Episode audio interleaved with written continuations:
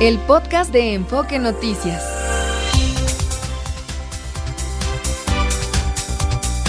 Hola, ¿qué tal? ¿Cómo les va? ¿Qué tal? De nueva cuenta, Alicia Salgado, tu servidora en este Enfoque Noticias de la tardecita. Es eh, el diario vespertino hablado con foco en la economía, en las finanzas, en los negocios, por supuesto, de México y del mundo. Hoy es un, es un día especial porque en la mañana amaneció nublado. A mediodía salió el sol, ahorita está airosísimo. Es esas como expresiones naturales del febrero loco y marzo tropoco, donde no sabes, tenemos como que, eh, eh, parece como que el Ecuador se invirtió, ¿ves? Y allá en Bogotá, en Colombia, dicen que es una ciudad que eh, prácticamente no tiene clima, porque en un día puede haber las cuatro estaciones del año y hoy pareciera lo mismo en el caso de la Ciudad de México. No sé qué opinas, pero me parece complicadísimo el eh, clima. Y bueno, tú me, me, vendrás a decir claro y tendrás razón de que pues es un problema de cambio climático. Y yo digo que no solamente es un problema de cambio, estamos en febrero y siempre sucede lo mismo. Empieza a mediados de febrero esta variación extrema del clima. Es como los piscis, para arriba y para abajo. ¿No? No sabes en qué parte van a encontrar la cabeza y los pies. Así es. Y en febrero cumplen año los Piscis, ¿no? Ya está por entrar Piscis ahorita. Pasa el acuario y llegan los Piscis. Bienvenida, bienvenido. Son las 6 de la tarde y este Enfoque Noticias en Stereo 100 y Radio 1000. Fíjate que hoy en la mañana pues, surgió algo que ha llamado mucho la atención, a lo mejor en redes y muy probablemente eh, más fuerte en, eh, en unos momentos más, porque eh, eh, hace unos días en, el Poder Judicial, en la Suprema Corte de Justicia, se decidió un amparo con una votación de empate y, definida por uno de los ministros, eh, Pérez Dayán, haciendo voto de calidad, en el cual se pues rechaza la reforma energética del presidente López Obrador, esta que, que en 2021 pues subraya la eh, capacidad soberana de, de la Comisión Federal de Electricidad y pues modifica sustancialmente el mercado, el mercado eléctrico en los términos de la reforma constitucional del 2013. Y bueno, como esta circunstancia se está dando y considerando que tenemos mayoría de votos, tenemos en, la, en Morena, juntando con el PT y el Verde, tienen mayoría de votos en la Cámara de Diputados y también en el Senado de la República, así, mayoría simple, pues se plantean una modificación a la ley de amparo, que es una ley secundaria, para modificar el procedimiento eh, porque ahí está el contenido de eh, votación que podrían tener los ministros para aceptar o rechazar una ley de amparo que pudiera modificar una norma sustantiva, como este caso sería una reforma constitucional. Qué fuerte, es así como algo que, que es poco claro, poco entendible.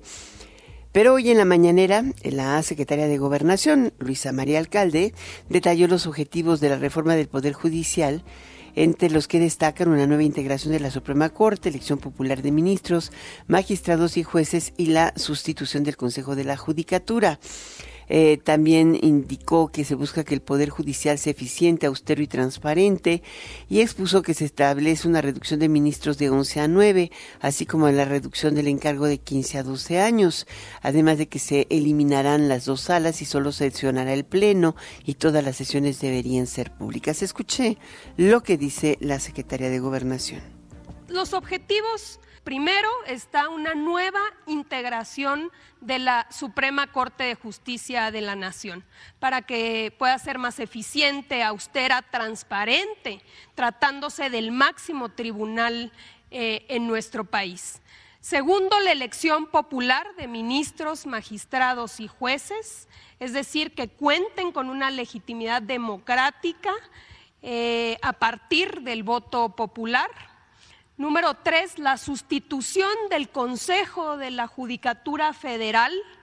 Y finalmente, nuevas reglas, nuevas reglas que tienen que ver, uno, con que realmente la justicia sea expedita, es decir, rápida, y equilibrio de poderes. Otra de las problemáticas que hemos venido viendo es cómo el Poder Judicial se ha puesto por encima de los otros poderes, eh, incluso llegando a desaparecer leyes aprobadas por el Congreso.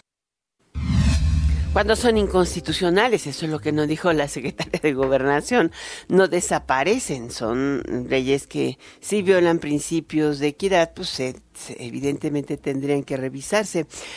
Bueno, em, pues fíjate que en este tenor Morena hoy de pronto presentó una iniciativa para declarar en automático constitucionalidad de una propuesta impugnada, así como lo oyes en automático. Cuatro votos a, a, favor y con eso la declaran en automático. Es una medida que deja pues a los ciudadanos sin opciones para tramitar un amparo. Si tú dices, oye, el amparo es un instrumento judicial para demandar la inconstitucionalidad de un acto directo o indirecto, pero si llegas al pleno y te dicen por cuatro que no, adiós te vas, es para desechar el amparo, o sea, es toda una institución, es algo impresionante, es una reforma a los artículos 42, 43 y 72 de la ley reglamentaria de las fracciones 1 y 2 del artículo 105 de la Constitución. Y bueno, se circuló este predictamen de la Comisión de Justicia que encabeza Juan Ramiro Robledo. Sergio Perdomo, tú tienes la información. ¿Qué tal Alicia? Un saludo a la audiencia de Enfoque Noticias. Morena busca una alternativa, legislar por la vía del fast track. Se busca blindar las iniciativas que se aprueben en San Lázaro y en el Senado para que la Corte no las frene. Bastarían cuatro votos de ministros afines a AMLO y a pesar de que ocho dijeran lo contrario. Y así entonces se buscará sacar una reforma a los artículos 42, 43 y 72 de la ley reglamentaria de las fracciones 1 y 2 del artículo 105 de la Constitución. Esto para darle la vuelta y garantizar que las iniciativas que quiere el presidente de la República pasen en la Suprema Corte. Establece el dictamen que está listo, establece que cuando el Pleno de la Corte no pueda declarar inconstitucional una reforma al no tener los ocho votos necesarios, que se declare en automático la validez de la norma y además ya no procedería juicio o recurso alguno. Al respecto habla el presidente de la Comisión de Puntos Constitucionales, el morenista Juan Ramiro Robledo, y señala que está listo el tema para que se ventile en el Pleno de San Lázaro, aunque admite que la reforma como la quiere el presidente de la República para el Poder Judicial no es fácil que pase en este periodo de sesiones. La de Poder Judicial también es muy complicada por el planteamiento tan, pues, tan fuerte que hace el presidente. No es cualquier cosa. Pero tampoco está proponiendo el presidente quitarle, acotarle, limitarle facultades ni a la Corte, ni a los tribunales de circuito, ni a los jueces de distrito. Quizás nada más hay una propuesta que tiene mucho sentido y que la Constitución la supone pero no explícitamente, que es que las suspensiones de los jueces de amparo no tengan efectos generales. Un solo juez suspende lo que 628 legisladores dicen. Alicia, es cuanto en enfoque les ha informado Sergio Perdomo Casado. Muchas gracias, Sergio Perdomo. Bueno, yo entiendo algo así. Es como muy complicado porque si tú consideras que en diciembre se va Luis eh, María Aguilar, él cumple sus 15 años en el, poder, en, el, en el Pleno, eh, pues con la llegada del nuevo ministro o ministra, evidentemente esta administración o la cuarta T, pues, suponiendo que ganara la votación la doctora Claudia Sheinbaum a mediados de año, pues tendría cuatro ministros afines. Entonces, con cuatro votos a favor, em, pues eh, con esta reforma lo que es evidente es que podría la Corte declarar la constitucionalidad de cualquier ley o la inconstitucionalidad de cualquier ley. Es algo, más bien la constitucionalidad. Para hablar de eso, porque mire que es creo que el momento más importante, vamos a hablar con el doctor Juan José Garza Onofre. Él es investigador del Instituto de Investigaciones Jurídicas de la UNAM. ¿Qué tal, doctor? ¿Cómo está? ¿Qué tal, mi estimada? Gracias por la invitación. Estamos a la orden. Bueno, ah, le voy directo y al grano. Esto es como cuatro es menor que siete, ¿no? O sea, en, números matemáticos, cuatro podrían anular el voto de siete. Es correcto, mi estimada. A ver, creo que lo que se propone el día de hoy, y ojo, hay que contextualizarlo en este eh, momento en el que hay una reforma al Poder Judicial para la elección de ministros y de jueces, Lo cierto es que parecería que la actual administración, el oficialismo que encabeza Manuel López Obrador, pues no se aclara respecto a qué es lo que quiere eh, con el Poder Judicial. Y entre tantas reformas, entre tantos cambios que está proponiendo, creo que queda en evidencia que al final lo que se busca es simple y sencillamente controlar al Poder Judicial, evitar que los jueces en México sean autónomos e independientes. ¿Por qué digo eso? Porque lo que el día de hoy estamos viendo es, hay que decirlo, es una iniciativa, se proponen muchas iniciativas, uno no tiene ni pie ni cabeza. Lo que estamos viendo con la propuesta del día de hoy es que en efecto, es que parecería que el amparo es algo que no les gusta y les incomoda a la mayoría de los gobernantes en turno. Y en ese sentido, lo que se está proponiendo es que no haga falta una mayoría calificada de ministros en la Suprema Corte. Es decir, simple y sencillamente que con cuatro, que como bien dijo, si hacemos cuentas, pues ya probablemente solamente faltaría un escaño para que las personas que hayan llegado recientemente a la Suprema Corte se queden propiamente con esa, esa, esa necesidad de cuatro votos, pero lo que estamos viendo aquí de fondo es simple y sencillamente una táctica más para evitar que un órgano colegiado delibere encuentre acuerdos, ¿no? Lo que estamos haciendo es bajar la mayoría de ministros que necesitan ponerse de acuerdo para que eh, sea declarado eh, algo como inconstitucional o un amparo pueda funcionar de otra manera. Esto cambia por completo la naturaleza en cómo ha venido funcionando el sistema jurídico y claramente no es algo que funcione de entrada para decir que esto vamos a tener una mejor justicia. Lo que estamos viendo aquí más bien es un talante que descubre la arbitrariedad y que cualquier persona que se quiera amparar necesariamente va a tener el proceso puesta arriba si va en contra del propio gobierno. Ahora, yo lo que entiendo, a lo mejor estoy equivocada y ojalá me saque de duda, es que hoy en día, de acuerdo con la ley de amparo, se requieren ocho votos para declarar una norma inconstitucional con efectos generales, pero no solo para las personas que presentan al, al, al, el amparo, sino eh, o sea, no solo para las partes, sino eh, con efectos generales. Y si, se, si no se logran los ocho votos, se considera que la demanda no prosperaría.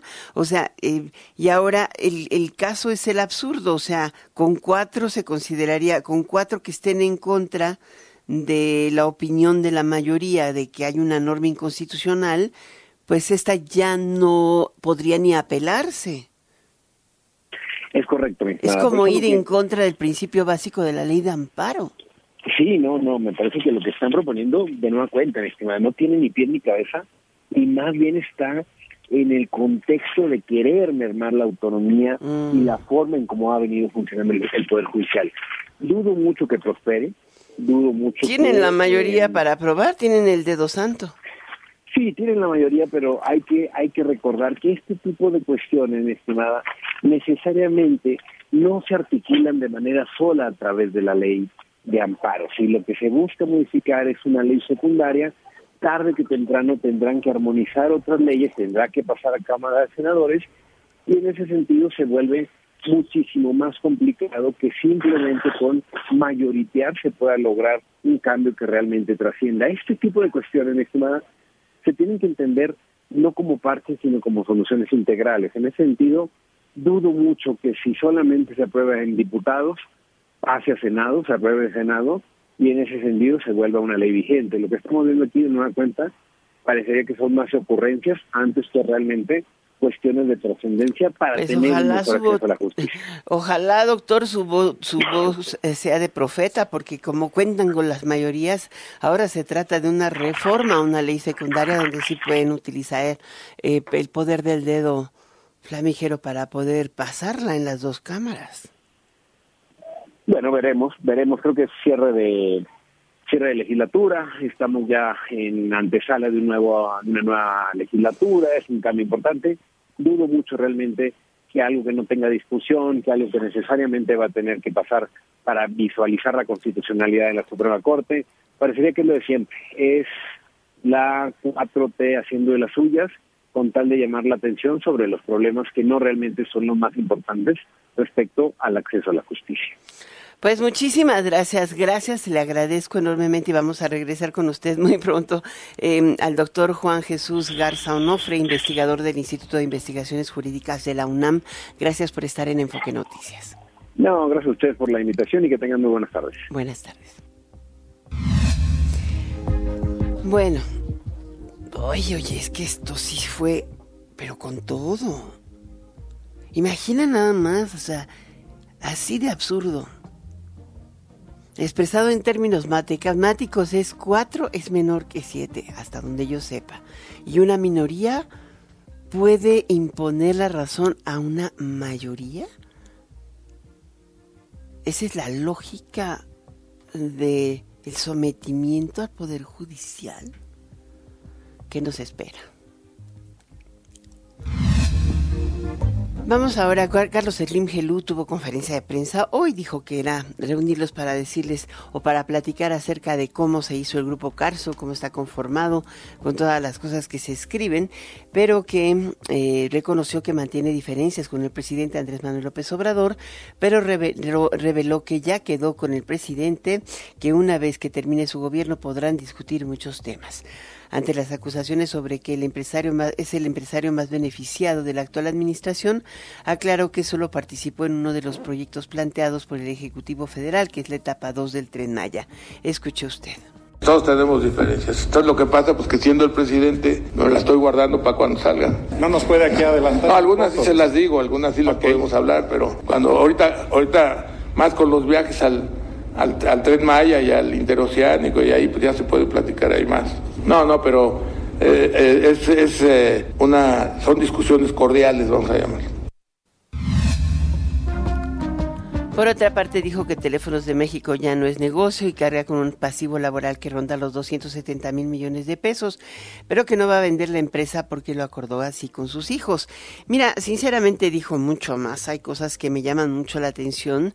Em, dice que em, e, ese pasivo es muy alto que no la dejaron sin fondo de que la dejaron sin, sin, fondo de pensión, o sea, sin la reserva de pensiones de tal manera que cuando llegan y la administran crean un fondo que vale como 160 mil millones y al, eh, al que le van reduciendo 20 mil millones cada año para ir subrogando las pensiones.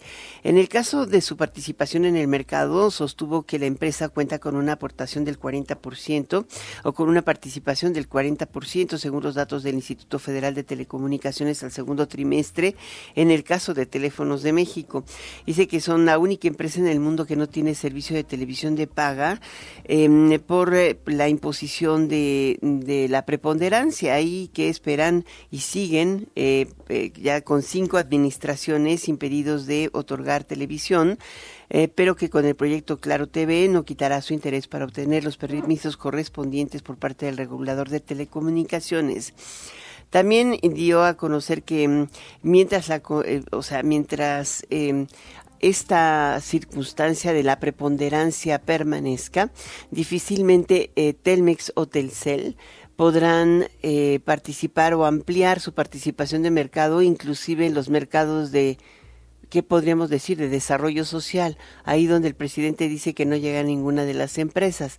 Y la razón eh, que él esgrime ahí es que porque si se van para allá, le suma a la preponderancia, no le resta. Entonces no tiene ningún incentivo para dar pues telefonía o para prestar el servicio de, telefonía social o, de, prestación tanto fija como móvil o internet fijo y móvil en estas zonas eh, rurales.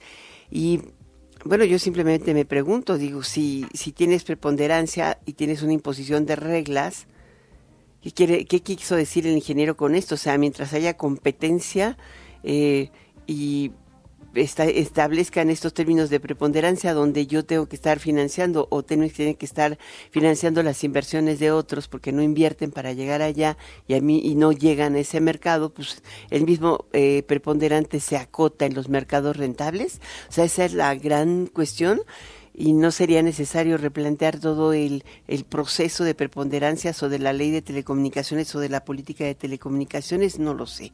Está muy complicado lo que dijo.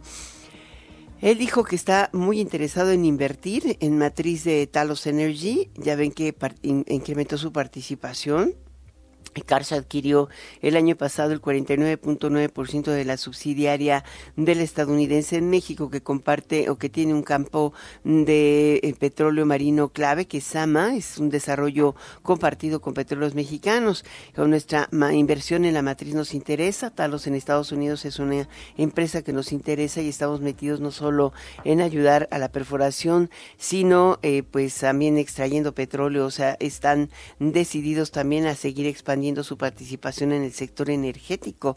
Ese es otro de los temas, pues están en el sector financiero, energético, telecomunicaciones, en eh, comercio, ¿no? Em, en el inmobiliario, en fin, hay muchos sectores. Vámonos a un corte y regresamos enseguida. Vamos a. Oye, Andrés, hay que buscar al director de video, ¿no? Sí. Bueno, ya, listo. Vamos a un corte y regresamos.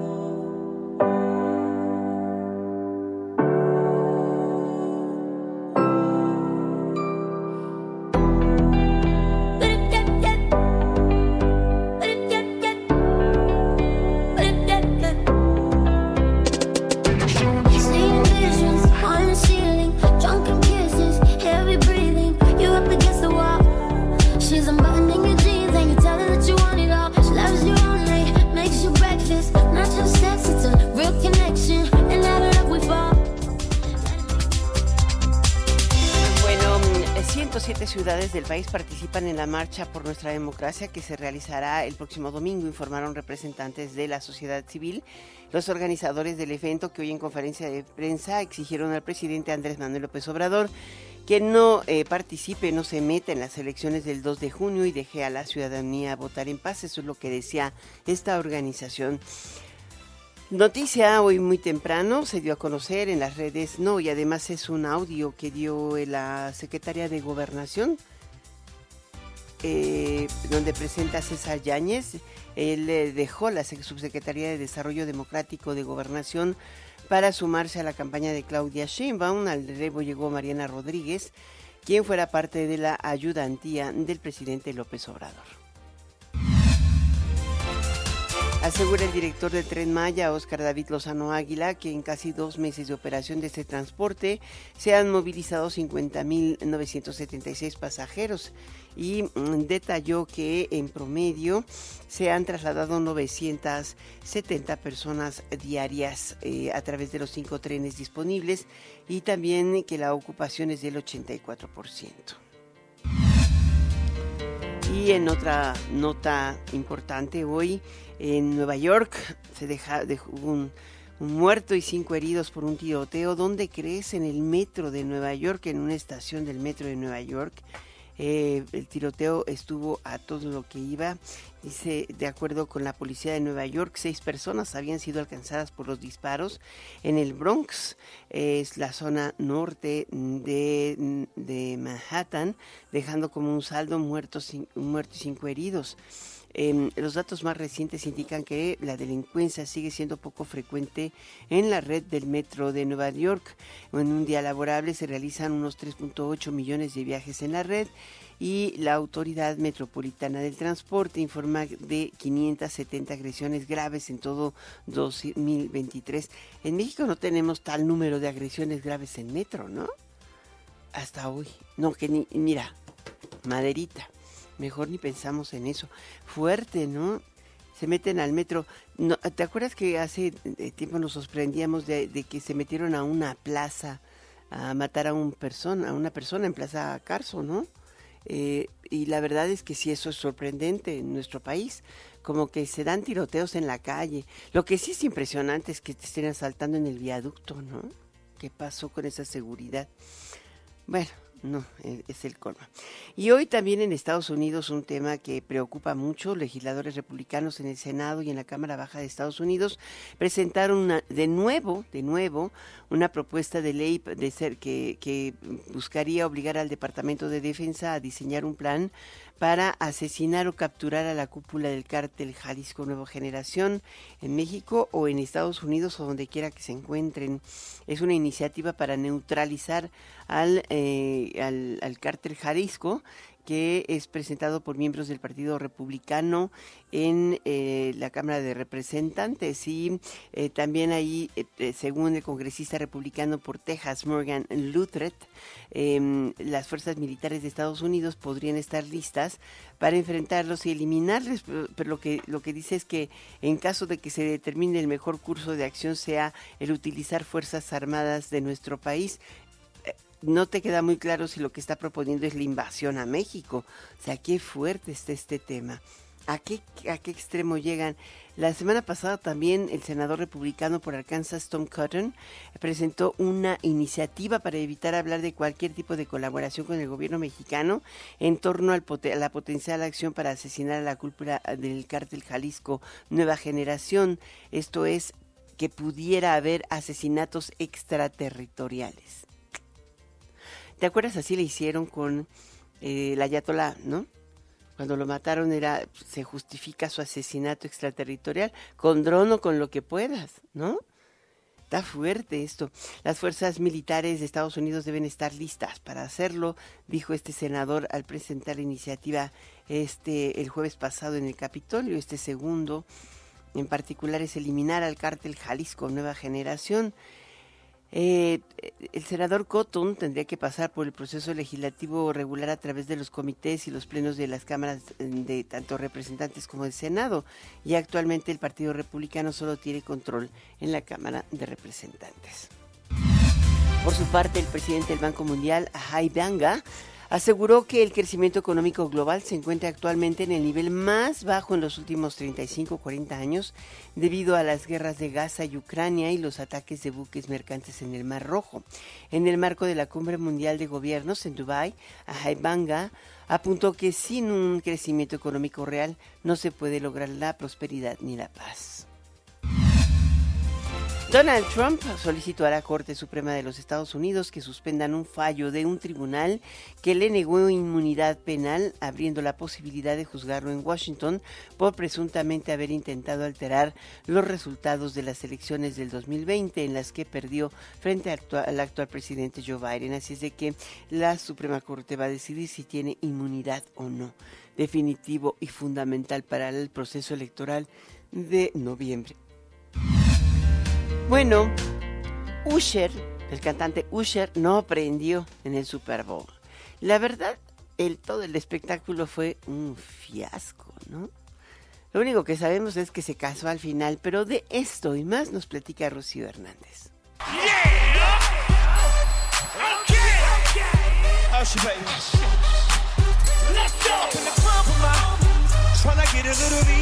Alicia Auditorio Enfoque Noticias, muy buenas tardes. Osher, el cantante de Rhythm and Blues, fue el encargado de ponerle el toque musical al espectáculo del medio tiempo del Super Bowl 58.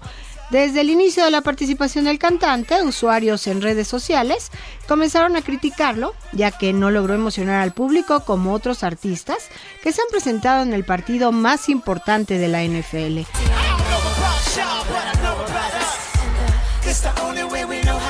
Uno de los puntos más destacados del show de Usher fue cuando Alicia Keys apareció en el escenario para interpretar My Boo, uno de sus temas más famosos. Minutos antes, Usher había hecho un mini homenaje a Michael Jackson al portar un guante blanco en honor al llamado rey del pop. Cabe mencionar que los artistas que se presentan en el Super Bowl lo hacen de manera gratuita y aún así se trata de un negocio millonario, no solo para la NFL, sino para los artistas. Por ejemplo, The Weeknd, tras participar en el Super Bowl, vendió más de un millón de boletos para su gira posterior.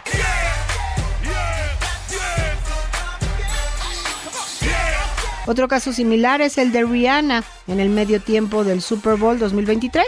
La artista se convirtió en la número uno de canciones escuchadas vía streaming a nivel mundial. En total, 17 de las canciones de Rihanna se colocaron en el top 40 de Spotify. Pero ¿por qué los artistas no cobran e incluso ponen de su dinero? La respuesta es por la exposición que obtienen en los 15 minutos que dura el show del medio tiempo. Alicia, Auditorio de Enfoque Noticias, hasta aquí mi información. Muy buenas tardes. Muchísimas gracias, Rocío Hernández. Y bueno, de verdad, ¿eh? le falló durísimo el audio y todo lo demás. No, no sé, es, eh, fue un fiasco el espectáculo de medio tiempo. Está, eh, yo creo que fue más espectacular el embarazo de Rihanna la vez pasada que ahora el Usher, ¿no? O sea, y luego se quitó la camisa y estaba empapado en sudor, qué horror. Pero el espectáculo valió la pena. Al menos para mí, Mr. Mahomes. Digo, tengo, te dije que yo tenía un poco de sentimientos encontrados, pero sinceramente, pues, como dice, dijo mi marido, un gol de campo hizo la diferencia. Lo falló, lo fallaron los 49 y esa fue la diferencia para irte un tiempo extra y acabar perdiendo. Pero bueno, vamos a un corte comercial.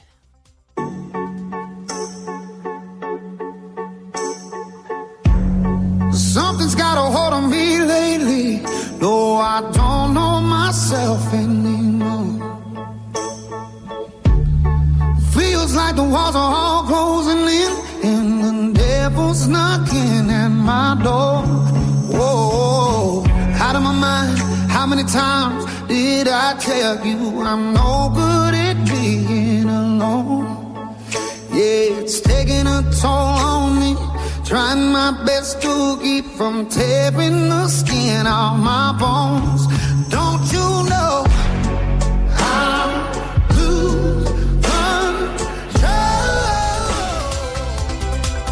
Tenemos en la línea a Aribel Contreras Suárez. Ella es doctora Aribel Contreras Suárez, analista de asuntos globales y coordinadora de la licenciatura en negocios globales de la Universidad Iberoamericana. Una extraordinaria internacionalista. ¿Cómo estás, Aribel? Mi querida Alicia, pues con esa gran y calurosa eh, presentación no puedo estar mejor ni más feliz que estar aquí contigo iniciando la semana contigo y con todo tu auditorio. Oye, la verdad es que hoy este te, tengo tema porque el fin de semana yo no sé tú, pero en prácticamente toda la prensa internacional el foco dejó de ser México y teníamos el foco en Rusia, algo que ya no estaba sucediendo eh, y, y lo hizo justamente Donald Trump de nueva cuenta, ¿no? En el momento en que en que derrota Biden en el Congreso con la iniciativa de fondeo a Ucrania eh, que llevaba consigo la posibilidad de frenar o, aumentar el, cerco en la frontera con México a migrantes, hoy dice, pues mira, este Putin puede hacer lo que quiera con la OTAN y puede amenazar lo que quiera. ¿Qué tan riesgoso es este entorno en el que estamos hoy viviendo? Fíjate, mi querida Alicia, que si esto lo hubiera dicho eh, digamos, el año pasado no hubiera tenido tanta relevancia como la hora lo adquiere. ¿A qué me refiero? Que estamos a prácticamente semana y media de que se cumpla el segundo aniversario terrible y lamentable de la guerra en Ucrania. Y además estamos a un mes de las disfrazadas elecciones. ¿Te podrías separar un poquito de la bocina porque se popea un poco? Claro que sí. Ahí. Te decía que, que la coyuntura actual hace que adquieran estas palabras mayor relevancia en la boca de Donald Trump, porque estamos a semana y media de que se cumple el segundo aniversario terrible y lamentable de la guerra en Ucrania, y también estamos a un mes de las supuestas y disfrazadas elecciones presidenciales en Rusia y en un año electoral en Estados Unidos donde el péndulo que va moviendo Donald Trump marcará la agenda de lo que será Estados Unidos dependiendo de quién gane y que aunque se perfila como el favorito de Donald Trump y aunque hoy si fueran las elecciones Trump tiene seis puntos de acuerdo a Bloomberg de intención de voto por arriba de Joe Biden pues hoy no son las elecciones y todavía falta un largo camino por recorrer con los casos judiciales que él tiene. Pero las palabras que él mencionó, pues claro que traen una gran carga eh, de nerviosismo, se enseñaron las alarmas allá en Bélgica, con donde está la sede de la OTAN, esta alianza militar que agrupa ya a 31 países miembros y que para nada han sido vistas con buenos ojos, ni siquiera en la misma Casa Blanca, ¿no? Y, y, donde los miembros dicen cómo, o sea, por el hecho de atrasarnos en una cuota o por no aportar el 2% de nuestro Producto Interno Bruto, significa que ya por eso Donald Trump va a a, Putin, porque es un hecho de que Putin eh, se va a reelegir en automático en Rusia, eh, pues claro que esto eh, enciende mucho los ánimos a la luz de que donde ahora sí que vemos a un Donald Trump casi, casi, todavía ni siquiera es candidato Alicia, pero casi, casi ya lo vemos en calidad de presidente de Estados Unidos. Pero eh, más allá de esta candidatura o amenaza, la realidad es que en Europa han tenido un serio problema para poder apoyar a, Ucrania. Y tan es así que hay una, especie de conformación de una, eh, ¿qué, podríamos decir?, alianza en, en los países de Europa balcánica, en los Balcanes, eh, para contender la posibilidad de una expansión rusa que la ven enfrente, ¿no? Claro, y de hecho Hungría es el país que ahorita precisamente está deteniendo el ingreso del país número 32 que pudiera ingresar ya finalmente a la OTAN. Vemos cómo Hungría ha detenido eh, esta, este paquete de ayuda a Ucrania porque Víctor Orbán, el presidente, pues es el gran aliado de Vladimir Putin y donde parece que el gran enemigo no nada más lo tienen en Rusia, sino también tienen un gran enemigo en casa, ¿no? Al interior de la OTAN y donde también Ucrania esperaría poder ingresar a la Unión Europea y, más adelante poder ingresar a la OTAN, algo que veo muy difícil, ¿eh? que se dé y, tanto una cosa como la otra, pero lo que sí estamos viendo hoy por hoy es una Europa que busca eh, eh, seguir avanzando en una unión, pero que de repente sigue estando dividida, sobre todo también ahora con el nuevo conflicto en Medio Oriente, donde las posiciones políticas, pero también desde la sociedad civil, eh, se apuntan a diferentes direcciones y ahora ya no es solo Ucrania, sino ahora también es Medio Oriente quien está dividiendo eh, pues estos 27 países miembros de la Unión Europea y a los 31 miembros de la OTAN que ante estas terribles declaraciones de Donald Trump pues la apuesta es seguir eh, invirtiendo en, defensa nacional para ellos. Pues sí, yo creo que hay un tema ahí bien impresionante. Ah, el fin de semana él acusaba a um, Starlink de, de, Musk de estar facilitando em, la conectividad eh, a través de, de, la provisión de satélite a, la avanzada militar rusa sobre, sobre los puntos que había ganado Kiev.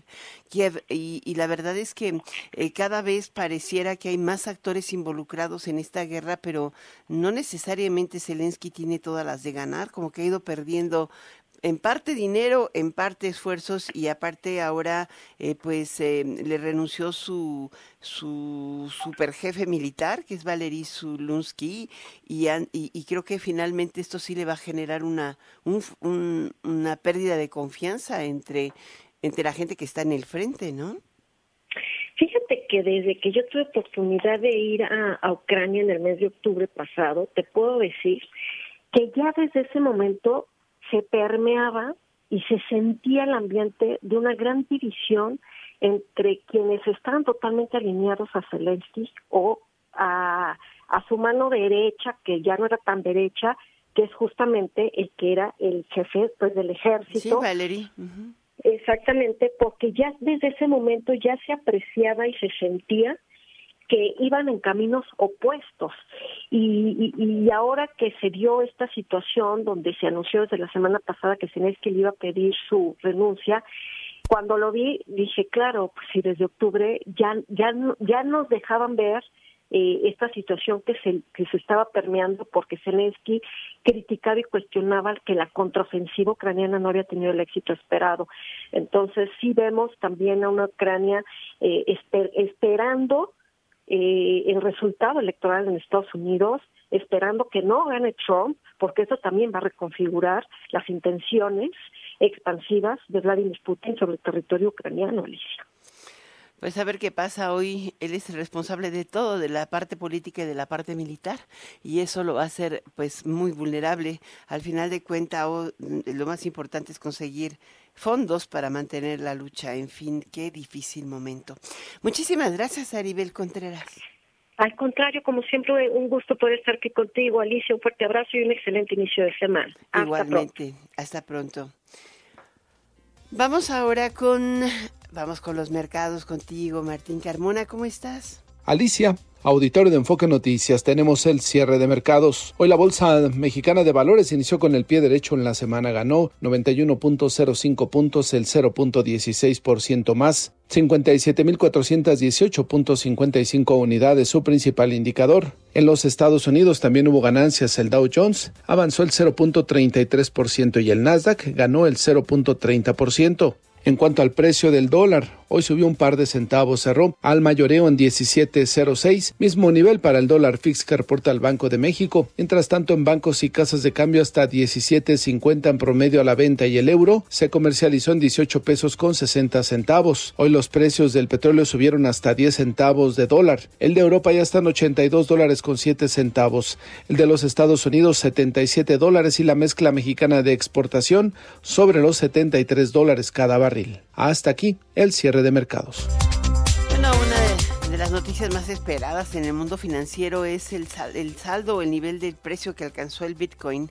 No ha alcanzado su nivel histórico, que fueron 64 mil dólares, pero desde que es cotizado como parte de las, de las canastas eh, de, inversión, los ETFs, eh, pues hoy está alcanzando un valor de 50 mil dólares. Así es de que pues si tú invertiste en algún momento posterior, cuando llegó a 22 mil, te ha ido muy bien.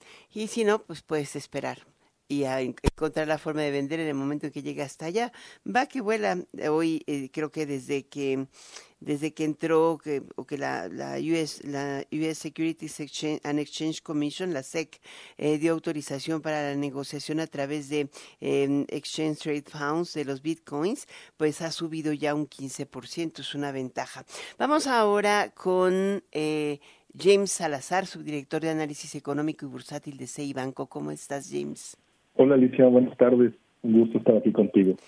Eh, vamos a, platicar de algo que, que, se espera, ¿no? O sea, ¿qué se espera en los mercados financieros sobre la inflación en Estados Unidos y sobre las tasas, que es como algo repetido y repetido? Lo único cierto es que eh, lo que han dicho los, los, los, oficiales de la Fed, empezando por Jerome Powell, es que no habrá baja de tasas en el futuro cercano, cercano, o sea, dos, tres meses.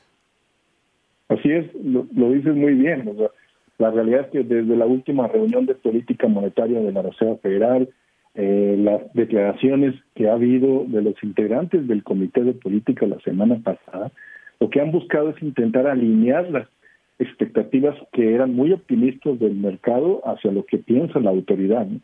Y en ese sentido, pues le han, le han bajado en términos de este optimismo porque ellos han abogado por ser prudentes, ser cautos, eh, que no necesariamente la lucha contra la inflación eh, ya ha concluido, que sí quieren bajar tasas de interés, pero no tan pronto como estaban apostando y no tan rápido como estaban ya eh, considerando, ¿no? Entonces, llega en un momento decisivo para, para este tema, en esta alineación y en esta calibración que existe dentro de los portafolios de inversión. El dato de inflación de enero llega mañana temprano las, a las siete y media y, y, en términos generales se espera un, buen dato, sobre todo por, un efecto base positivo. En términos anuales, la tasa bajaría de 3.4 a 2.9, la tasa general.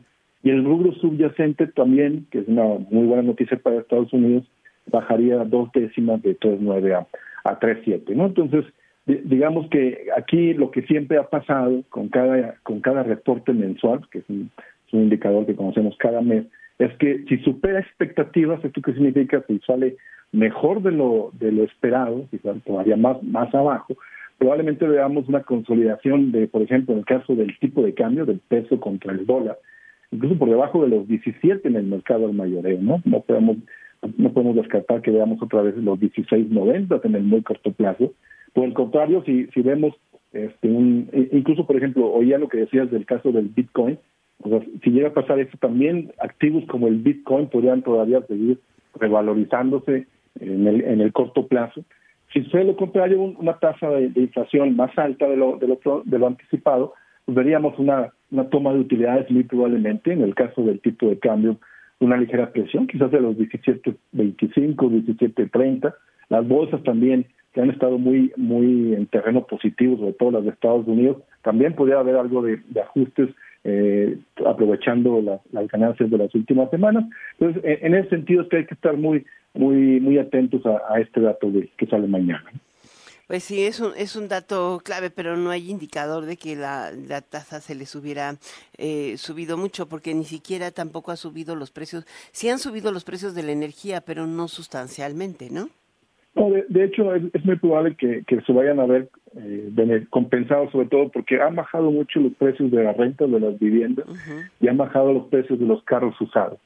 Entonces esto es lo que va, esto va, a generar que, que, que, que muy probablemente veamos una un indicador eh, eh, favorable. Ahora, aquí lo que siempre sucede es el mercado no se espera a lo que vaya a terminar haciendo la Reserva Federal, se adelanta. Entonces, aunque ya los integrantes, incluyendo Powell, han dicho marzo no va, si sale un dato muy bueno de inflación, seguramente cierto grupo de operadores e inversionistas se la van a jugar y le van a apostar otra vez a que marzo pudiera pudiera entrar en, en como opción de recortes de tasa de interés la realidad es que la Reserva Federal tiene razón.